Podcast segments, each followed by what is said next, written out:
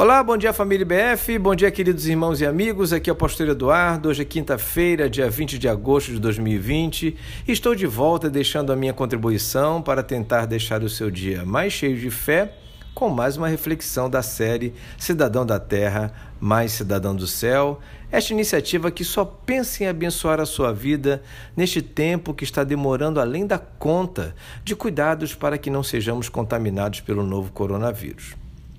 E por falar em cuidados, quero pedir a sua atenção para o verso 4 do Salmo 91 que diz: Ele o cobrirá com as suas penas e sob as suas asas você encontrará refúgio. A fidelidade dele será o seu escudo protetor.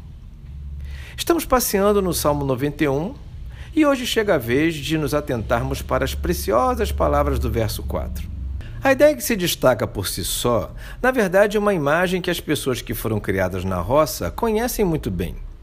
Trata-se do momento, geralmente no final da tarde, em que a galinha recolhe seus pintinhos, todos eles, debaixo de suas asas, e ali permanece como que oferecendo descanso e proteção contra toda e qualquer ameaça. Pois bem, na cabeça do autor do salmo, Deus faz algo semelhante conosco.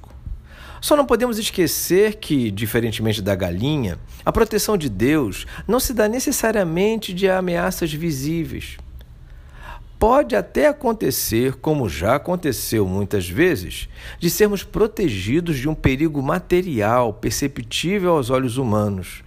Mas, para este tempo, este, te este texto trata com toda a abrangência dos perigos espirituais que na verdade são terrivelmente destruidores, pois podem até não matar o corpo, mas matam a alma.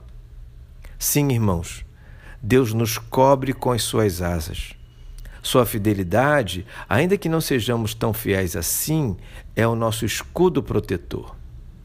Nesta guerra invisível, nesta batalha espiritual, somos bombardeados a cada instante, de forma sutil, sempre com o objetivo de nos aniquilar de vez. A correlação é bem pertinente.